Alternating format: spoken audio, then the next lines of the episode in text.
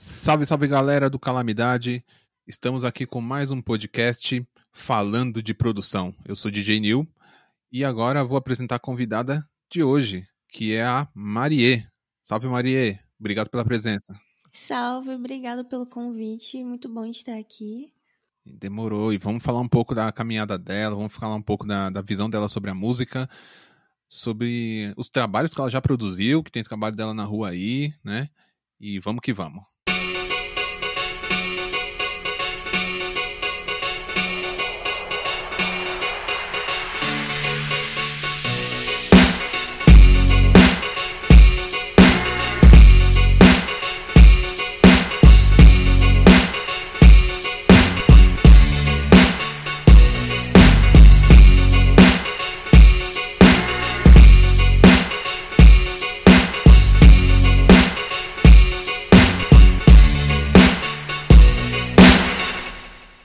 Marie, é, você mora em Praia Grande, né? São Paulo, né? Isso. E vamos, vamos começar desde o começo, vamos falar um pouco da, da sua caminhada lá no início. Como e por que você se tornou beatmaker? Por que você chegou a, a esse caminho da música, esse ramo da música? Como e por que você chegou até agora produzindo, tendo estúdio, etc? Então, é, tudo começou, na verdade, pela minha família, né? Porque eu meio que já nasci num, numa família de músicos, então esse foi o pontapé inicial. É... Mas assim, eu só fui começar a mexer com isso mesmo lá pelos meus 15 anos de idade, que foi quando eu comecei a escrever minhas próprias músicas. E na época eu nem tinha muito conhecimento assim de que tinha programa para fazer beat, assim, eu não era muito ligada nessas coisas, apesar de gostar muito de música. E aí foi quando eu fui visitar meu pai em São Paulo e, e mostrei minhas músicas, né? Pra, pra ele, pro meu irmão, que na época era rapper já e produtor. E aí ele me mostrou os beats dele e a gente inventou de fazer alguma coisa juntos, né? E deu super certo, achei super divertido. E a partir daí foi que eu comecei a, a criar interesse na produção. É, que ele começou a me mostrar é, como é que mexia, me ensinou bastante coisa. E aí, conforme o tempo foi passando, depois eu comecei a produzir, focada em produzir para mim, né? Que eu cantava já e eu queria poder produzir minhas próprias músicas. E aí, depois de um tempo, eu comecei a expandir e querer produzir para outros artistas também. Então, na realidade, você começou cantando, né? Sim. Começou como MC e na verdade até continua, né? Porque os seus trabalhos você produz e, e, também canta. Ainda, ainda segue nesse, nesse meio de MC, de cantora, né? Sim, sim. Então eu queria que você falasse também é, sobre como você aprendeu a produzir. Você aprendeu de forma autodidata, concurso, ou os dois, né? De, de que forma você aprendeu esse processo e o programa que você usa hoje para produzir? Então, eu comecei aprendendo é, sozinha. Na época eu usava o FL Studio. E, assim, muita coisa eu aprendi com meu irmão também, mas a maioria eu aprendia fuçando. E aí, depois de um tempo, quando eu decidi realmente seguir nisso, eu fiz um curso que era mais focado no Ableton, é, porque eu queria aprender a mexer no Ableton. E aí, depois disso, eu passei a usar o Ableton, e desde então, assim, sou apaixonada mesmo pelo Ableton. Mas. Então, assim, foi, foi assim que começou. Mas hoje em dia, assim, a maioria das coisas que eu aprendo é pela internet mesmo, tutorial, fuçando muito também. Bacana, bacana. E. E você também, você chegou a produzir com o Fruit Loops, né? Que a teoria que eu sempre repito é que a galera do Brasil começa com o Fruit Loops e depois passa pro Ableton. Fala pra galera aí que, que tá começando ou que já começou, que tem uma caminhada produzindo, pra você, especificamente, qual a grande diferença de programas entre o Fruit Loops e o Ableton? E o que que o Ableton te atraiu tanto para você largar o nosso querido Fruit Loops, que eu sou fã? então, é... assim, acho que o que mais me chamou a atenção no Ableton foi a questão do, do layout e do design dele. É, porque eu sou, sou uma pessoa muito visual, então eu acabo assim para me conquistar, aquele, o layout ele tem que, tem que ser agradável aos meus olhos. E eu gostei muito porque o Ableton tem a, as cores, né? Que eu sei que no Fruit Loops tem também, mas acho que a forma de organização do Ableton me atraiu mais. E também tem algumas ferramentas que eu acho bem legais, o, o ARP dele eu, eu acho muito show pra manipular sample, então eu acabei ficando mais nele por conta disso também. Ah, tá certo. E você chegou a experimentar alguns outros ou pegou, chegou no Ableton, é esse mesmo? É, é o que eu quero? Então. Você, não, você já fez alguns experimentos é, com aquele Studio One, aqueles outros programas? Você já chegou a mexer alguma vez? Eu já, fora esses, também já mexi no Reason, mas por pouco tempo. Ah, tá. É, o Reason é totalmente diferente, na realidade, de todos, né? De todos, eu acho, assim, sabe? Sim. É, é uma dinâmica diferente. E, e na hora que você começa a produzir, você começa a produzir pela bateria, pela harmonia? Como que você faz esse processo? Então, é, eu costumo co começar quase sempre pela melodia. É, até porque eu tenho curtido muito criar os samples antes, né, de fazer o beat. Então, é, a maioria das vezes eu vou lá, crio a melodia, até faço um sample é, daquela melodia.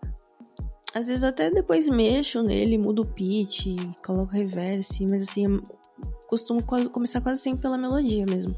Ah, bacana. E queria que você falasse um pouco também dessa questão de começar com a melodia, que dando dando spoiler do que você já, já pode falar, mas você você tá, produz os beats, mas também produz melodias para fazer parceria com outras pessoas, né? É isso mesmo? Sim, sim, é um, inclusive é uma coisa que eu tô focando até mais ultimamente, porque eu acho que flui até mais rápido o meu processo, porque às vezes você produz, né, para produzir um beat às vezes acaba demorando um pouco dependendo do, da sua criatividade do dia. Então, assim, para mim, produzir sample, produzir melodia é, é muito natural, muito fácil para mim.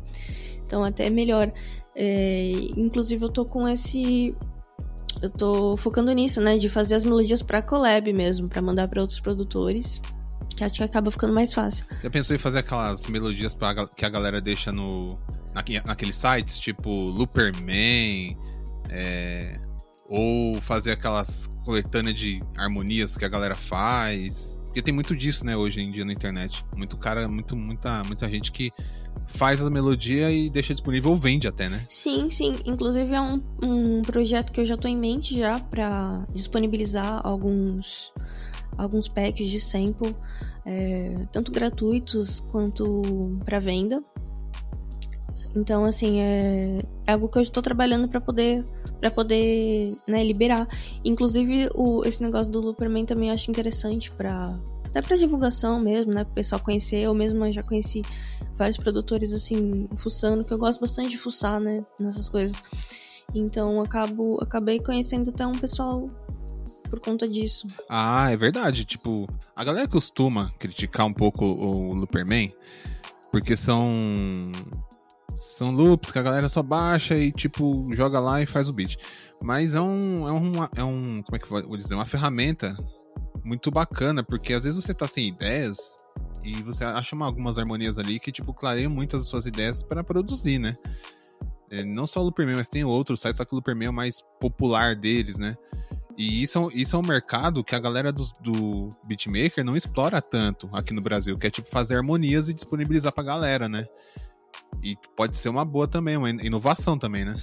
Sim, sim, eu acho um mercado assim super, eu vejo que é um mercado que tá dentro da área de beats, mas ele é um pouco diferente, até porque os beats você vai fazer pensando mais nos artistas, enquanto que esse mercado de sample ele é mais focado mesmo em produtores, né? E assim, é, esse negócio de baixar do Looperman e tal, eu acho que cada um usa os recursos que, que gosta de usar, entendeu? Dá pra você fazer bastante coisa com, com loops prontos, você modificar, usando sua criatividade mesmo. Eu mesmo não costumo baixar nem usar, porque, que nem eu falei, eu gosto de fazer as minhas próprias melodias. Mas até você escutar uma melodia pronta pode te dar inspiração para você criar algo em cima. Então eu acho super válido, sim. É, fora a galera que sampleia, né? Às vezes pega tipo uma melodia, sim, distorce, sim. Também. faz várias coisas. E você falou de venda, assim e tal. Você você já chegou a negociar alguns beats, vender alguns beats para alguns MCs, via SoundCloud? É, como, é que é o, como é que é o seu trabalho? Tipo, você, se alguém chega em você e fala, ah, eu queria uma produção sua, como que você faz? Você já tem um catálogo para mandar pra pessoa ou você, tipo, pergunta referência? Como é que você trampa nesse sentido? Então, depende um pouco. É, eu costumava trabalhar com catálogo, mas tem um tempo que eu, que eu fiquei sem fazer, mas estou inclusive trabalhando para lançar um catálogo em breve. Embora não seja algo que eu tenho trabalhado assim, é, focada nisso. No geral, eu trabalho bastante sob encomenda, então a pessoa pode chegar em mim e falar, ah, eu quero um beat assim, assado, eu posso fazer sob encomenda, ou às vezes eu tenho os beats que eu tenho prontos, né? Apesar de não estar na internet, eu posso mandar pra pessoa, uhum. para ela escolher. E eu também gosto muito de fazer o beat e às vezes fazer o beat pensando já no, no que, que ele vai servir. Então, por exemplo, mandar para algum artista ou, ou enfim. Entende? Então eu trabalho muito dessa forma também. É, você já faz um beat e já imagina que tal pessoa fique. combine com, aquele, com aquela pegada, né? Sim, que sim. você produziu. E você chega, chega a mandar para alguns artistas, pega os e-mails, sei lá, pega os links. Porque é assim, a vida do beatmaker, principalmente a pessoa que é independente, né? É, tem que garimpar muito, né? Tem que, tipo, se fazer ouvir, na verdade, né? Porque o mercado tá bem saturado também, né? Sim, isso é verdade. É, eu agora, que tô, tô focando mais nesse modelo de trabalho, de fazer e mandar, né? Inclusive, tem bastante artista aqui na minha cidade, então eu tô buscando focar nisso, em trabalhar, fazer parceria e, enfim, mandar beat pros artistas daqui. E, e aí começar a expandir também, né? Mandar para pessoas que eu acho que tem a ver com o meu trabalho que eu acho que ficaria legal. E começando, é, e você produzindo primeiro a galera daí, né? Tipo, mais próxima, que você.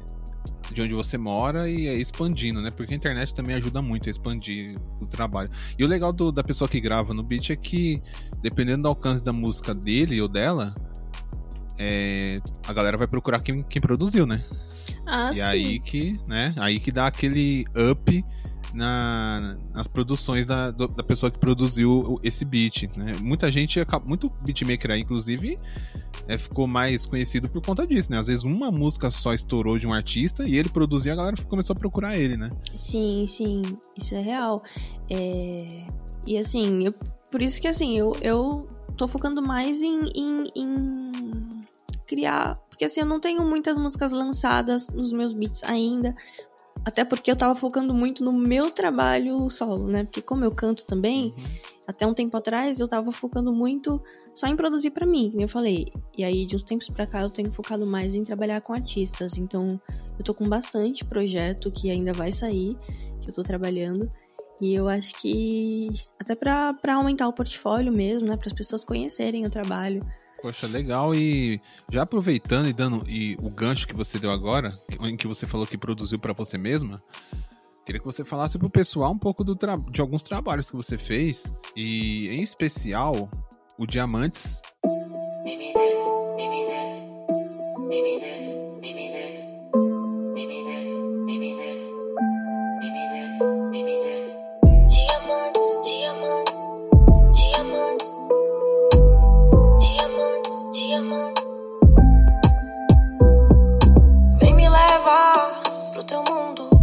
Eu quero entrar no teu domínio, quero conhecer teu segredo. Saber o que te faz tão enigma, aquela sensação. Êxtase e euforia, pá. Pele quente na minha, pá. Fora chuva cai. Vem me deixar relaxada, deixa essa luz apagada. Que eu quero ser dominada por você. Dança comigo essa noite, me levando pra bem longe. Eu gosto de segundos e dá pelo prazer.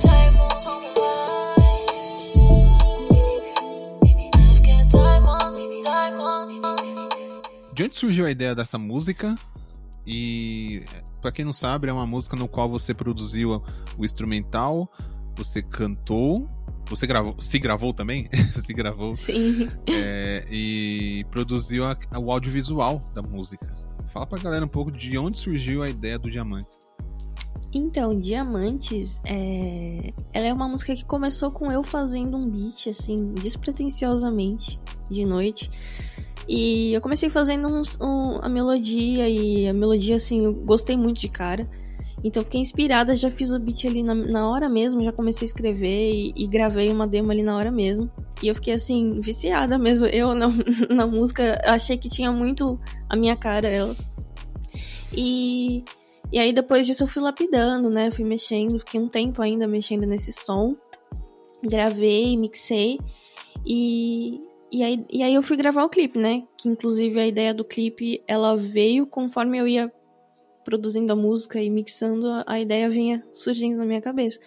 E basicamente ela tem, ela tem um conceito por trás que eu inclusive busquei trabalhar isso dentro do audiovisual, apesar que eu não sou é, não sou experiente em audiovisual, não não costumo uhum. mexer com isso. É, inclusive era o primeiro clipe que eu tava editando assim, eu sozinha mesmo. E foi feito tudo em casa, mas ele foi muito inspirado é, em porque eu gosto muito de mitologia, né? Então ele foi inspirado Sim. em dois deuses da mitologia, que no caso são Apolo e Dionísio, que são deuses complementares que representam, de um lado, o, o lado, digamos, técnico da arte, né? Que seria Apolo, que é o lado da perfeição artística, e por outro lado seria Dionísio, que representaria aquela, aquele impulso artístico que vem mais da emoção mesmo, do instinto. Então eu, eu meio que me inspirei nessa ideia para fazer o clipe, todo o jogo de imagens, enfim. Ah, entendi. Então você foi também. É... Na verdade, você produziu, a ideia já começou a vir automaticamente na hora que você estava fazendo. Você viu que aquele, aquele som é, combinava com tipo uma letra, um conceito que você já tinha, né? Sim. Que você já estava em mente. E aí você fez o. Você usou o beat pra, pra si mesmo, né? Tipo, esse aí você não liberou pra ninguém, né? né, então, porque assim, eu fiquei realmente apaixonada quando eu, quando eu fiz. Falei, nossa, isso aqui é, é total a minha cara. ah, o, e o azul turquesa foi um processo semelhante?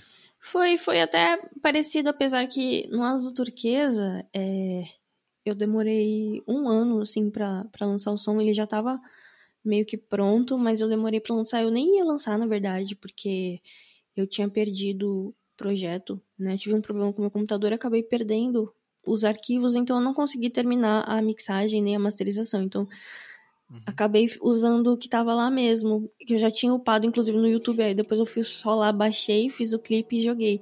Mas o processo foi parecido, foi também a mesma coisa, eu tinha feito um beat e aí gostei escrevi em cima. Na época eu tava muito. É, era verão, né? Então eu, eu uhum. tava muito na sede de querer ir na praia, de querer ir pro mar, e não podia por causa da pandemia. Então eu ficava horas assim, vendo fotos do mar. Isso me inspirava muito. Então, tanto que no começo da música tem até um sonzinho de mar que eu coloquei.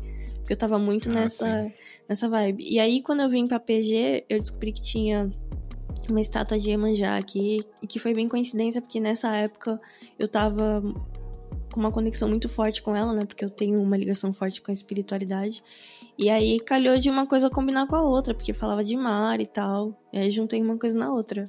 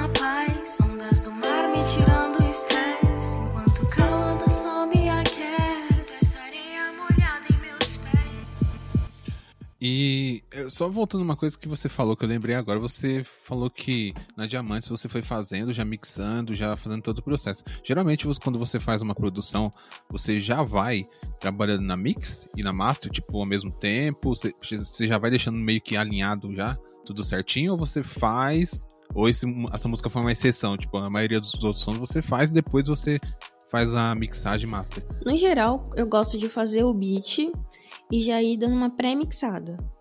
É, uhum. Então eu vou fazendo ali a questão do sound design mesmo, né, filtro, essas coisas mais, mais básicas. Então, basicamente foi isso. Eu tinha feito o beat, gravei e fiz como se fosse uma pré-mixagem mesmo, uma demo para eu, pra eu ter uma noção de como é que ficaria. Aí depois eu, eu, eu exportei, né, para um outro projeto e fiz a mixagem do zero com a masterização. Mas meio que com aquilo em mente do que eu já, já tinha feito na outra, entende? Então às vezes eu gosto de fazer desse jeito.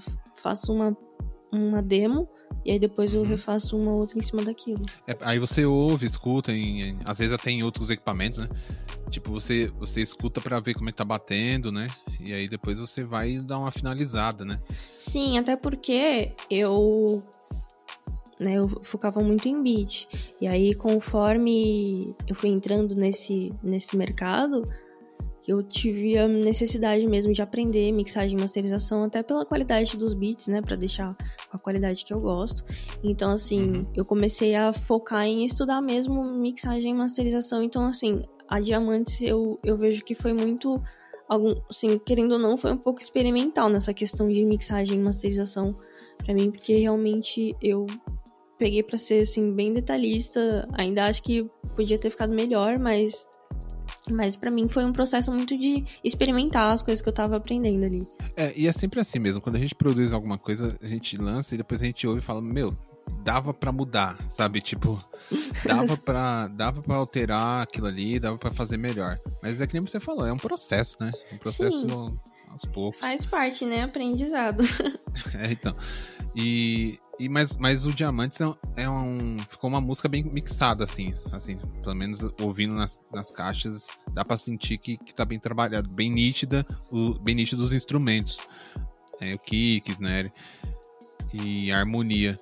A, a, mixagem você aprendeu também sozinha, de forma autodidata? Ou também você fez algum curso do tipo? Não, mixagem eu tenho aprendido a maioria no, no autodidata mesmo. O curso que eu fiz, ele abordou, assim, o básico, assim, de mixagem mesmo, pra, pra beat, focado em beat. E aí eu vejo muita, muita videoaula, assim, de, de mixagem mesmo. Então, basicamente é isso. Mas eu quero fazer um curso ainda pra, né, pra profissionalizar mais ainda essa, essa questão. Pô, é bacana você ter falado isso, porque é aquele lance de que, tipo assim, eu não sei fazer, mas eu vou correr atrás, correr atrás pra aprender, sabe? E hoje na internet tem muita informação, né, meu? Tem muita informação no YouTube, Instagram. Instagram tem página de beatmaker a rodo, né? Nossa, né? Que dá dicas. No Instagram, meu, eu aprendo muita coisa no Instagram. Porque tem muito, muita página que faz conteúdo gratuito bom. Você tem que saber garimpar, mas assim, meu, muita coisa em inglês também. É, uhum. Apesar que tem páginas em português fazendo um, um serviço excelente nessa questão também. Mas é, mas você saber procurar mesmo e ir aplicando. E, e, e, muito. É, as páginas em inglês, né? O bom é que eles fazem vídeo, né? Então, tipo. é, eu mesmo acompanho umas aí que são dicas, assim, até no Rios, coisa de 15, 30 segundos, mas que são dicas, assim, que ajudam bastante, principalmente nessa questão de mix, né? De trabalhar com frequência, né? Sim. É, é, bem difícil. E é muito. Eu, assim, eu gosto muito porque eu consigo salvar numa pastinha só de mix e master e é um conteúdo muito rápido, né? Não é que nem um vídeo de uma hora que você às vezes tem que ver tudo para aprender um negócio. O conteúdo no Instagram costuma ser muito objetivo. Então, ah, como fazer tal coisa? E é muito rápido, então eu gosto por causa disso também. É que nem o, uma parada que muita gente tem dificuldade, e eu tive por anos ainda tenho de mixar certinho o 808, né, o 808 com kick, para não embolar, né?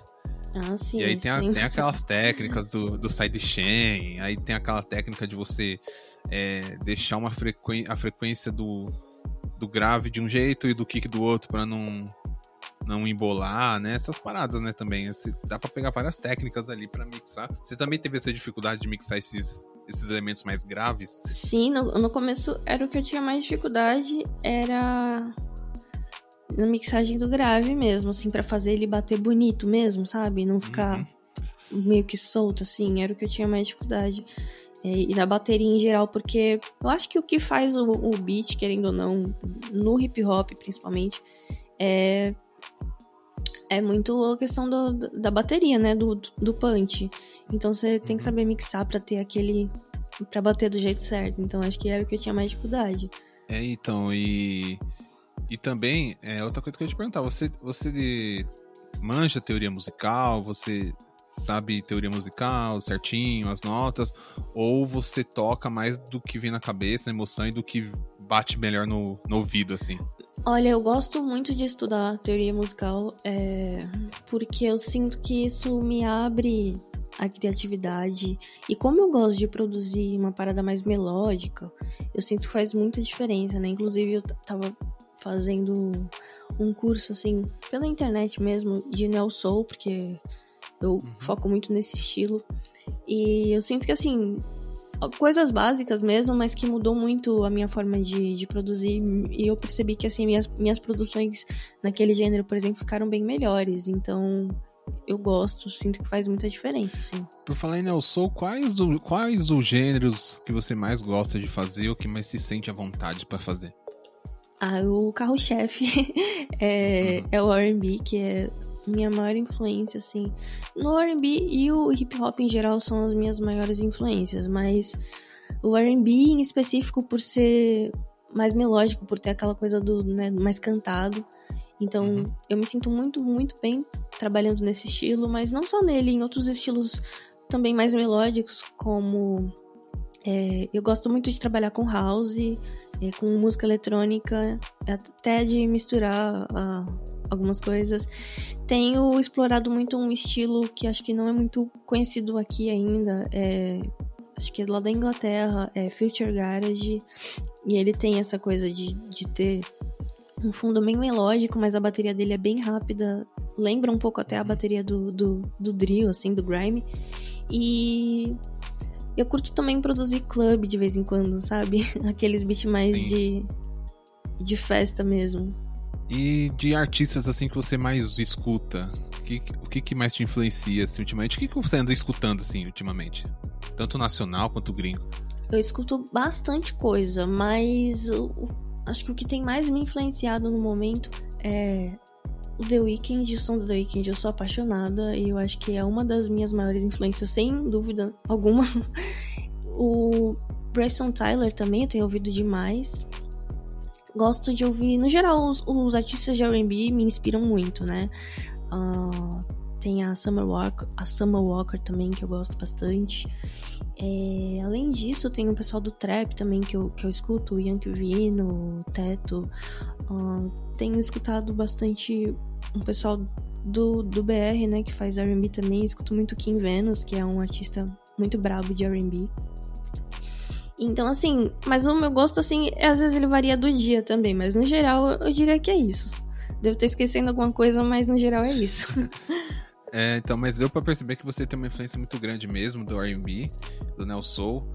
Eu, particularmente, também escuto todos esses artistas. A, a Ella May também, Mahalia, Tidal Lassan. Sabrina Cloud também, nossa, como esqueci dela. que, que, e, e lá na, e lá na gringo, lá na gringo mercado do R&B é muito forte, do Neo Soul é muito forte, né? Então, toda semana você vai ver um lançamento e, e você vê uma qualidade incrível. Você falou do, do Weekend aí, a, a qualidade do disco dele é uma coisa sensacional, é sabe? absurda, nossa. Demais. Então, tipo, tanto é que deu polêmica aí no Grammy, que ele não, não foi indicado, que foi um absurdo, mas é, é realmente, e você deu para perceber que realmente a sua grande sua grande inspiração são as harmonias das músicas. E até por isso que você é, tem essa ligação com o R&B, né? Sim, Porque o R&B realmente é muito melódico, assim, muito mais cadenciado. Essa coisa envolvente também, né? De uhum. parecer que te envolve mesmo numa atmosfera. Em geral, músicas com bastante atmosfera me atraem bastante. Então acho que isso eu gosto também. É, inclusive esse, esse estilo que você falou é o Garage Future, é isso? É, Future Garage. Ah, eu vou, vou pesquisar. É, eu... É, ele meio que é derivado do UK Garage, né? Que é da, lá da, do Reino Unido. Mas ele, no caso, é mais melódico mesmo. Não, não, costuma até nem ter muita letra, são mais vocais de fundo. é um estilo bem gostoso de ouvir, bem, bem bonito mesmo. É, dentro da música eletrônica mesmo tem vários estilos interessantes que surgiram nos últimos tempos. É o Down Tempo, é, Chill, enfim, tem, tem umas tem uns estilos bem melódicos na música eletrônica também, e essa influência da Grã-Bretanha, da Inglaterra aqui, tá sendo forte, porque, por exemplo, o drill, né, o grime, que agora é, começou a estourar no Brasil, né, a galera trouxe trouxe e deu uma outra cara também, né? Com as características brasileiras. Sim, com o funk, que inclusive é... casa muito bem. Pois é, então, casa perfeitamente as rimas em cima, a, a, o swing, que, que, que, também casa com o trap, né? Mas eu acho que encaixou mais ainda no. No drill, eu acho que é perfeito. Você já produziu drill? Já produziu algum drill alguma vez? Sim, sim. Inclusive, tô com algum, alguns projetos de drill para sair, embora não seja realmente o gênero que eu costumo focar mais. Mas eu tenho, assim, alguns sons para sair com artistas daqui nos beats de drill. Ah, então. É porque a galera tá, tá numa procura é, grande, né, nesse Sim, momento. Sim, foi uma coisa que acho que foi até depois da, da, da morte do Pop Smoke mesmo, né, que começou a isso. popularizar muito isso. É verdade, é bem, bem lembrado, depois da morte dele. E, e vem cá, você, você como, vou fazer aquela pergunta clichê que sempre eu faço, que a galera que uma amiga minha não gosta que eu faço, mas eu vou fazer de novo. Você já sentiu algum tipo de discriminação, de surpresa é, por parte de, da galera, assim, principalmente dos caras, quando você surgiu produzindo, tipo assim, ah, nossa, é uma mina produzindo? Nossa, tipo, sabe, com, com, você já sentiu alguma reação diferente nesse sentido? Sim, sim. O, é, as pessoas em geral costumam ficar bem surpresas quando, né, quando eu falo que produz e tal. É uma reação assim também espantosa, assim, tipo, nossa, uma mina produzindo, tipo, que absurdo. é porque é, as minas não estão muito em evidência ainda, né? Hoje em dia está mudando, mas quando eu comecei mesmo, era direto, falava, ah, eu sou beatmaker, eu sempre escutava uma, uma reação de surpresa, assim.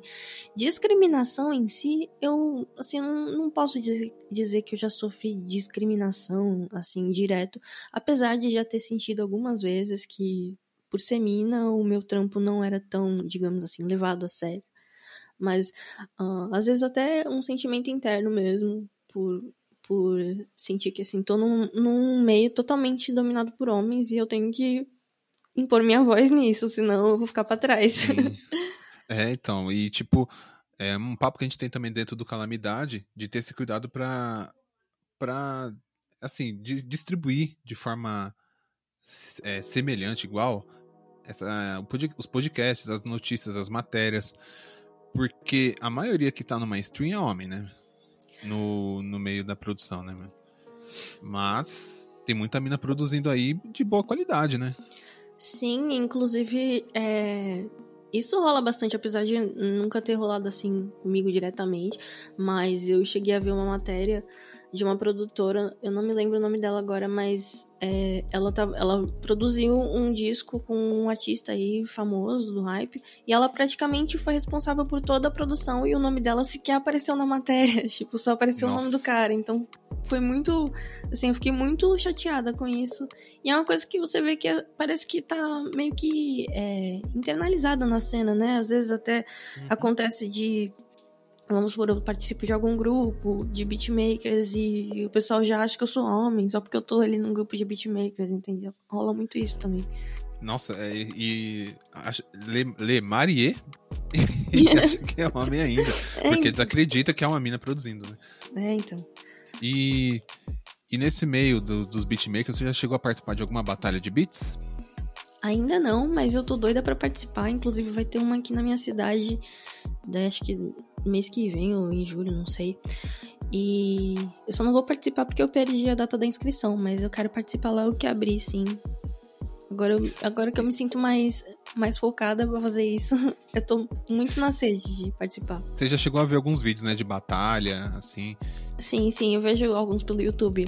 Da, da é, gringa é. mesmo, daqui. É do, do, do, tempo que dava pra aglomerar, né? Dos tempos que É, ai, que saudade. Apesar que eu nunca fui é, muito de sair, mas dá saudade agora. É, é, então, mas é porque, tipo.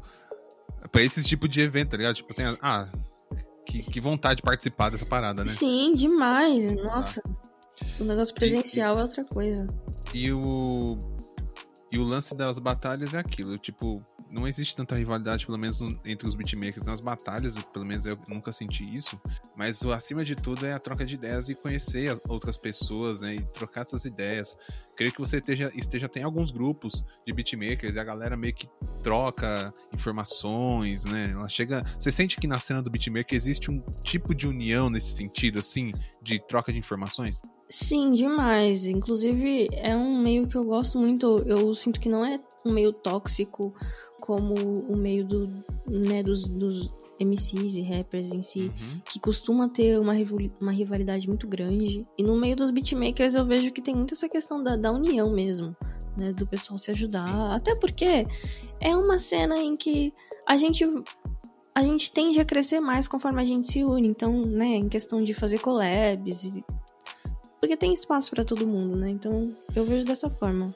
É, então, e não é concorrência, porque cada um faz um estilo diferente, um jeito diferente, né? Sim, cada um tem uma identidade. E é isso. É, e por falar em estilo diferente e fazer beats, você já chegou a vender beats para pessoas e as pessoas não gravarem e você ficar com raiva e, e sentir até vontade de querer aquele beat de volta? Já. Ai, é muito triste isso. Tinha um beat que eu era muito apegada nele. Achava ele assim, nossa, amava ele, que inclusive tinha uma artista que eu gostava muito que me pediu até na época e eu eu falei, não, mas eu tô precisando de grana muito e tal, e acabei acabei vendendo. E nunca gravaram no beat. Eu senti vontade sim de chegar e falar, ah, eu vou te devolver o dinheiro, me devolve o beat aí. Você acredita que eu já fiz isso? Eu já fiz isso, meu. Ah, mas ó, eu não te julgo não, tá? Eu acho até que você tá certo. Eu devia ter feito isso também. Mas, tipo, meu, é, é, é, que você pensa que. Não pensa nem no trabalho, mas você fala assim, nossa, eu acertei nesse vídeo, tá ligado? Tipo assim, esse tá da hora. E, tipo, teve uma pessoa que chegou a te pedir ele. Sim, sim. É, chegaram a pedir. Que era uma, uma artista que eu que tava na época querendo começar, ela não, ela nem gravava assim, ela nem fazia trampo nem uhum. nada, ela só queria mesmo o beat pra, pra cantar em cima e tal. Mas na época eu nem, eu, não, eu nem pude liberar, porque eu tava assim, precisando na época, eu tava precisando de grana, então. Ah, sim, sim. É, é tem, a necessidade, tem a necessidade, tem as prioridades, infelizmente, né, meu? E. Sim. E o seu meio de divulgação é, como que você divulga seus trabalhos? Porque assim, tem uma galera nas redes sociais, que eu até, eu até entendo, entendeu? Que, tipo, ainda não sabe. A galera que fica, tipo, mandando link o tempo todo, marcando você mais 99 pessoas no, nos links. tipo, eu entendo que tem gente que realmente não, não sabe, mas tem muita gente que sabe e continua fazendo negócio. Como você faz essa, essa divulgação, esse trabalho de divulgação até dos seus beats, não só dos seus beats, mas como do seu trabalho num todo, né? Tipo, a Maria em si. No momento eu tô focando bastante no Instagram, né? Porque eu acho que querendo ou não, é a, a rede que acaba dando mais possibilidade para isso. Mas o YouTube também eu acho bom para isso. Apesar que no YouTube, às vezes, você tem que saber trabalhar melhor pro, pro seu trabalho chegar nas pessoas. Mas eu tenho focado muito no Instagram, posto meus beats lá quando eu. Quando eu, sempre que eu faço um beat, eu faço um sample, eu posto no, no Stories. Tenho investido bastante no Reels também, né? Uhum. E até pensa, pensado até em investir em, em tráfego pago quando eu tiver com, com, com, algo mais sólido mesmo, porque infelizmente a rede social ela sabota a gente um pouco, né? Se a gente não tiver ali, é, digamos, produzindo sempre dentro daquela, né, daquele, do que eles pedem e tal, o algoritmo acaba é, não favorecendo tanto. Mas de, de modo geral, eu, eu já fiz bastante venda assim só de postar na, na, na, na rede social mesmo, até despretensiosamente, né? Teve um vídeo que eu postei, uhum. um, um Reels eu acabei vendendo. Ou às vezes até ah, sample que eu posto e a pessoa fala, ah, curti e tal, entendeu? É porque o alcance das redes sociais, né? Acho que até no começo tinha até um alcance maior. Mas conforme foi crescendo, esse alcance parece que foi até diminuindo e obrigando você a ficar patrocinando, né? É, postagens. Sim, até porque é muita concorrência, né? É muita gente é. produzindo. E, e, outra coisa também que é importante quando você trabalha com, com rede social é você ter a noção do seu público, né? Do seu nicho. Então, sim, sim. eu meio que me atentei a isso de uns tempos pra cá que eu comecei a, a estudar marketing. E e assim, eu via que eu, que eu às vezes fazia algo muito assim, meio vago, e com, conforme você vai nichando, aquilo vai é, atingindo mais um público direcionado, que é mais provável de você conseguir é, né, ter, ter sucesso na sua divulgação e tal. Sim, sim. É, meu, uma coisa que você falou agora que, que é bem, bem colocado, inclusive tem um. Tem um, um livro de beat, que fala sobre isso. É um livro que, que fala sobre vendas de beatmakers. É, não vou disponibilizar porque. não, disponibilizo em off para você, mas não posso disponibilizar no, no site no, porque uhum. dá problema, né? É pago. Mas é, fala sobre isso mesmo, tipo, você pegar um, um nicho de do seu do, daquele público que você quer vender, tá ligado? Tipo assim, você não pode fazer um beat e querer que ele chegue em todas as pessoas. Você tem que delimitar, né, o seu público, porque aí a chance de chegar nesse público é, é mais fácil, né?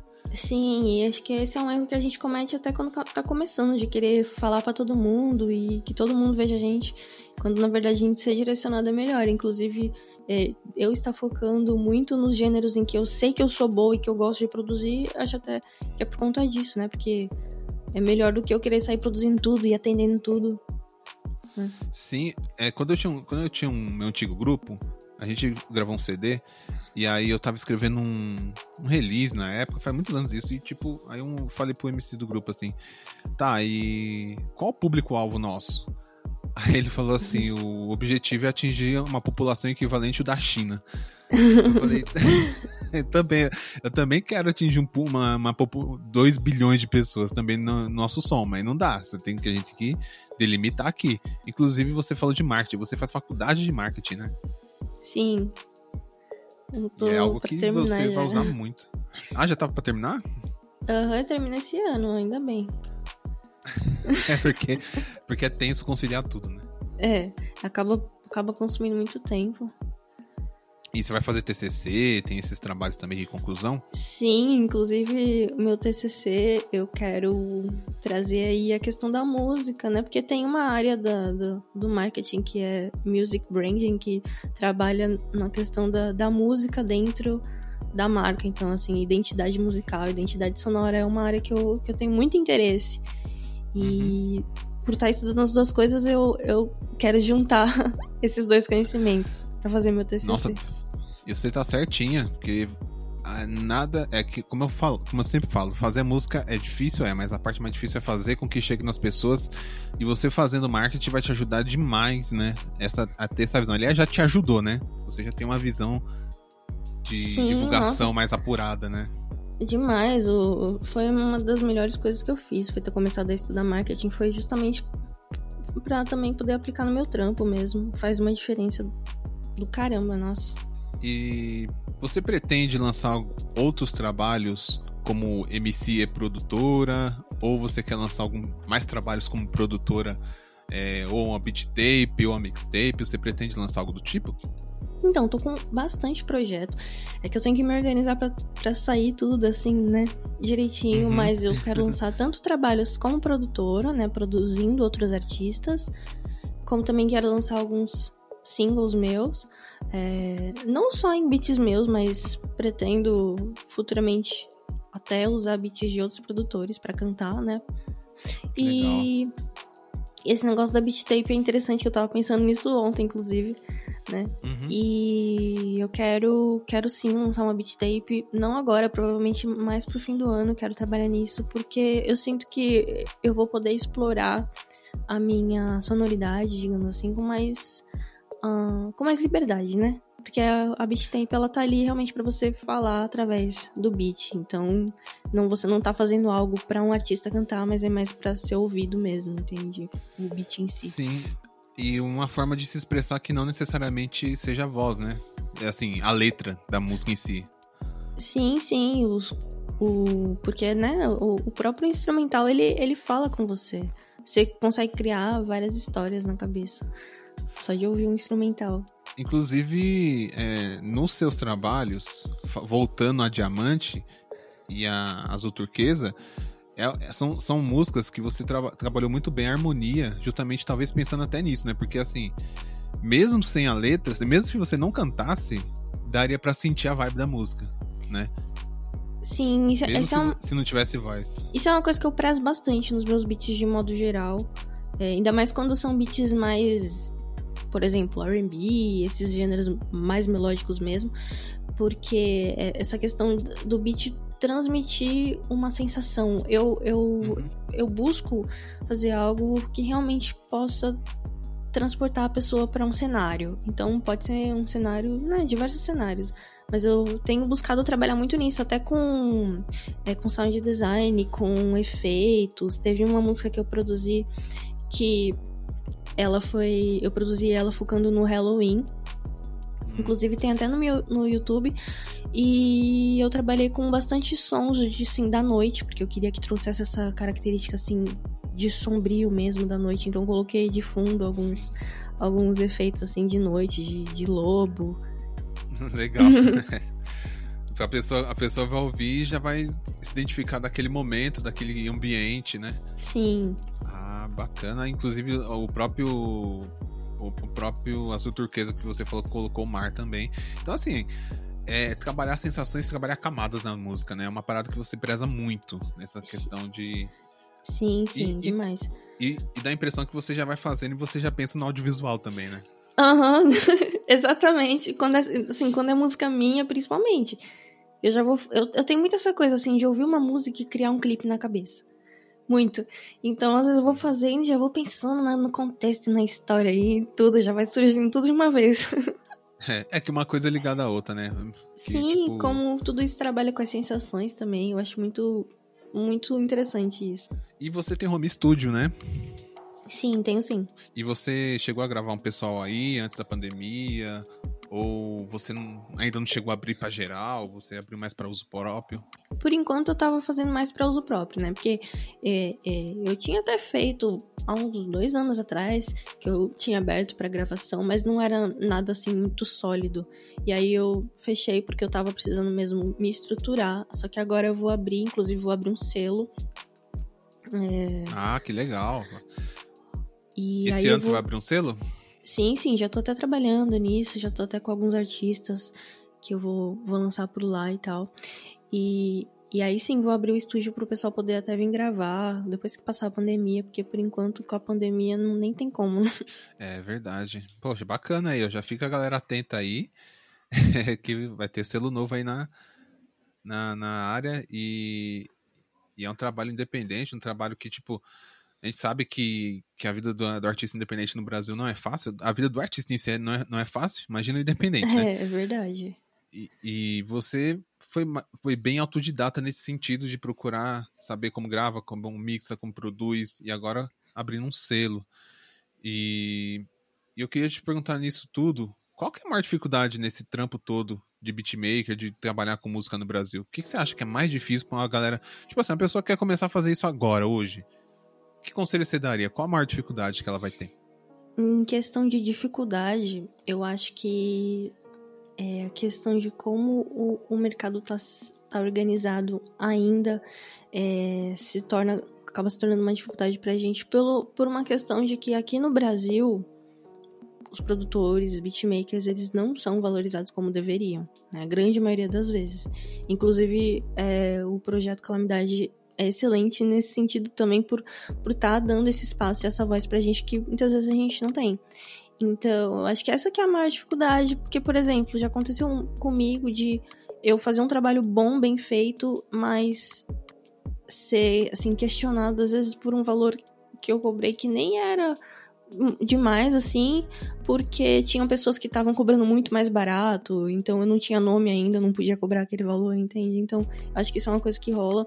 Então é importante a pessoa ter foco, não não desistir mesmo, continuar estudando, continuar se aperfeiçoando, buscando desenvolver a própria identidade mesmo, né?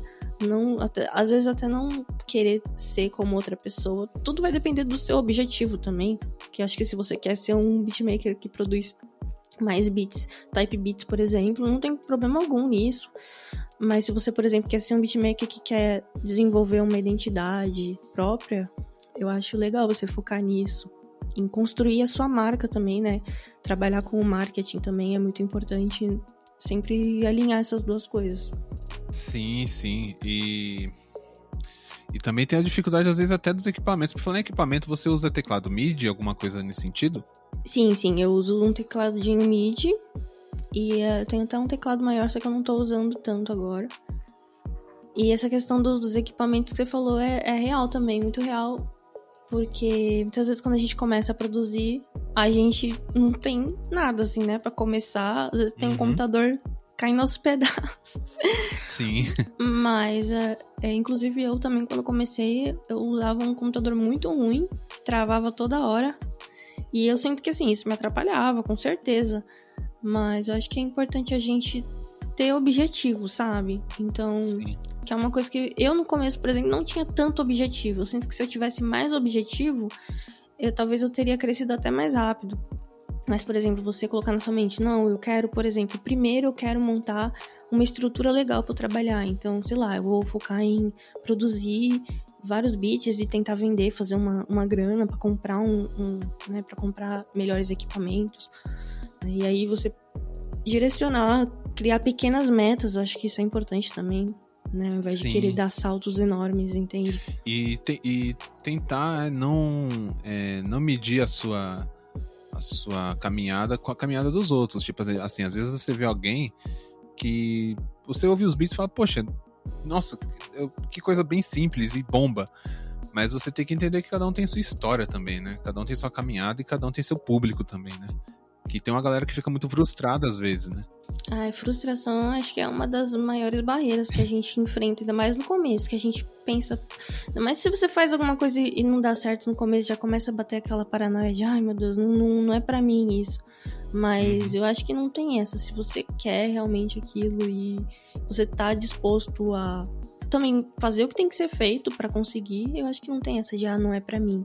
Lógico que a gente não nada vai vir de mão beijada, muitas vezes a gente vai ter sim que fazer certos sacrifícios, alguns com mais dificuldade, outros com, com mais facilidade, né? Que infelizmente a gente vive num mundo de desigualdade, mas sei lá, eu acho que a gente também não pode deixar se abater por isso, senão, querendo ou não, a gente acaba não saindo do lugar, né?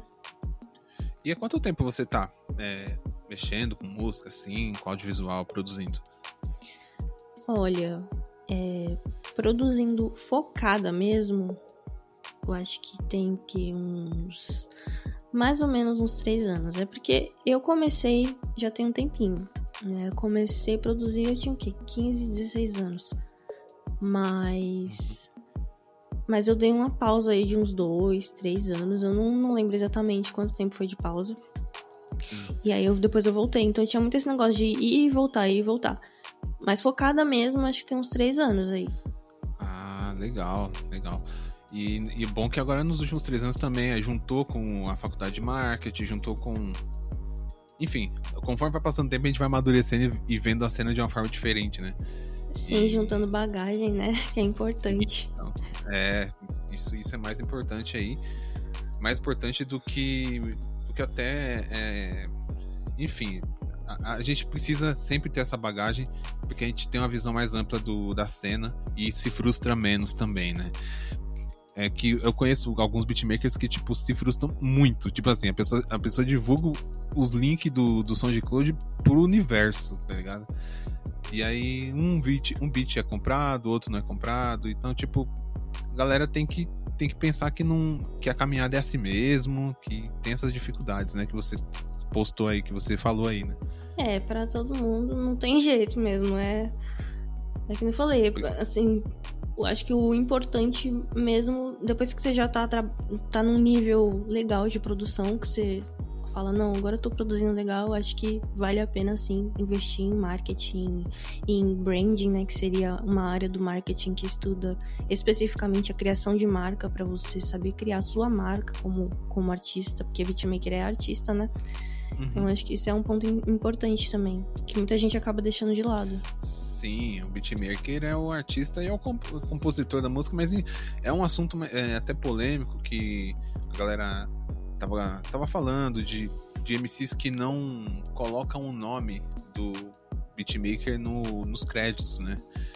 É, o caso famoso aí aconteceu com o Matue, que uma galera vendeu o beat pra ele e ele postou as músicas que, tipo, tem milhões de views e não tem o nome do, da galera que produziu. E os meninos tava, a galera tava pistolada. Só que aí teve o lance de, ah, mas não tem, não tem contrato que obriga, não tem essa coisa, mas acho que moralmente seria obrigado, né? É, acho que vai que é questão de bom senso e, e respeito pelo trabalho da pessoa, né? Eu mesmo, assim, não. Não. Dificilmente eu trabalharia num, num projeto em que não, não quisesse me dar um crédito, assim, muito dificilmente mesmo, assim, ficou quase impossível. Então, é que a gente não pode falar assim que nunca, né? Eu não gosto de falar que nunca, mas enfim. Uhum. Mas. E, e você conhece um pouco desse mercado de tipo essa questão burocrática, ISRC, registro, direitos autorais, você sabe um pouco desse sentido, assim, para até se, se armar, digamos assim, de, de acontecer alguma, alguma coisa nesse sentido. Por exemplo, você vai negociar o beat com uma pessoa e você chega a conversar sobre direitos autorais, ou a galera ainda é meio mente fechada para isso? Então, no, no geral, é, eu procuro passar essa visão né? De uns tempos pra cá comecei a passar essa visão pro pessoal que me procura e tal. Inclusive, tem, tem gente até que não entende, assim, não, mas eu vou comprar o beat e ainda tenho que te pagar royalties e não sei o que lá. Entende? Aí eu tento sempre explicar é, e, e, sempre estudar também, né? Essa questão mais, mais chatinha, burocrática. É, inclusive, é importante que se você é beatmaker, né, compositor, enfim, você faça seu cadastro na, na associação, né, em alguma associação. Uhum. E, e é importante porque às vezes, por exemplo, tem música minha que que eu nunca reivindiquei nada e que foi uma, uma das músicas que, assim, que, que acabou ficando, digamos assim, conhecida aqui onde eu moro e tal, mas eu acabei nunca reivindicando nada sobre ela porque quando foi bem quando eu comecei, eu não tinha muito conhecimento. E talvez hoje poderia até ser algo que poderia me ajudar, assim, não digo que seria muita coisa, né, porque mas se você pegar e somar cada trabalho ali que você deixa passar, acaba virando algo que poderia ser, ser útil para você, entende? Então eu acho importante a gente se, se informar nessa questão burocrática, por mais chato que seja. Tem muito canal no, no, no Instagram, no YouTube que fala sobre isso. Inclusive. É verdade tem que. É, a gente. É uma parte chata, a parte burocrática, mas infelizmente a gente tem que ficar muito atento a isso. É, principalmente a galera que é, que é, independente, porque o pessoal que de gravadora já tem uma equipe só para isso, mas a galera que é independente ela tem que ficar bem atenta a essas questões mesmo, porque nunca se sabe o alcance daquela música, né, que você vai produzir, nunca se sabe, né? Sim, inclusive é interessante até trabalhar com contrato mesmo escrito, né, do que só de boca. É, Sim. é, algo que eu tenho, venho até buscando implementar no meu trabalho, de, de ter um contrato e tal. Por mais que seja mais, às vezes acho que pode até ficar um pouquinho mais difícil de vender dependendo do, de quem vai comprar, mas você acaba selecionando os seus clientes de uma certa forma. É verdade. É, e eu queria agora te perguntar uma coisa. É, onde a galera acha seus trabalhos? Onde a galera pode achar para ouvir o que você já produziu, o que você vai produzindo com o tempo? Passa pra gente aí. Então, é, a maioria dos meu tra meus trabalhos podem ser encontrados no Instagram, que é marie, marie com y, ponto lab, né, L-A-B. E no YouTube também tem os meus trabalhos é, meus, mas eu vou, inclusive, eu vou montar uma pastinha lá com tudo que eu produzi, vou deixar lá também, uma playlist. Então, no Spotify também tem, tem os meus trampos, é Marie com com um acento circunflexo também no final. E a maioria dos meus trabalhos eu, eu, eu vou postar por lá. Né? Depois, quando eu abrir o selo, aí eu vou começar a postar alguns pelo canal do selo também. Muito bacana. É, e para esse ano, você já, do, conforme a gente foi conversando, já foi dando alguns spoilers do que você pretende fazer para esse ano de 2021, né? Que é tentar abrir o selo, né? Tentar produzir até mais outros estilos, né? Sim, sim, tem bastante coisa que eu quero fazer. E que agora, como eu perdi meu trampo por causa da pandemia, eu tô tendo Ixi. mais tempo de focar nisso, né? Acabo, acabo tendo que focar nisso para fazer virar, né? Porque não tem outra é. escolha. É, não, tá certo então. Pô, Maria, muito obrigado mesmo, de coração, por você ter se disponibilizado a conversar com a gente. Todos os, tudo que você falou aí é, sobre os seus trabalhos, a gente vai deixar disponível no link da matéria do Calamidade, vai estar tá, vai tá lá também, inclusive link de trabalhos seus é, e, e, link de redes sociais para galera conhecer. Galera que não conhece, conheça o trabalho dela, é um trabalho bacana, bem musical mesmo. Quando você ouve, você vê que tem, tipo, tem um tem uma, um cuidado com, a, com as texturas da, da, música, com a harmonia, uma, uma, parada bem bacana. Então a gente vai deixar aí também na matéria para quem estiver ouvindo aí, seja no Spotify, seja em qualquer outra plataforma, conheça. E se você não conhece os trabalhos da Marie. Muito obrigado, Marie. Eu que agradeço pelo convite, pelo espaço. De verdade, o trabalho que vocês fazem é incrível. E é isso. Valeu, galera. Tamo junto. Falou!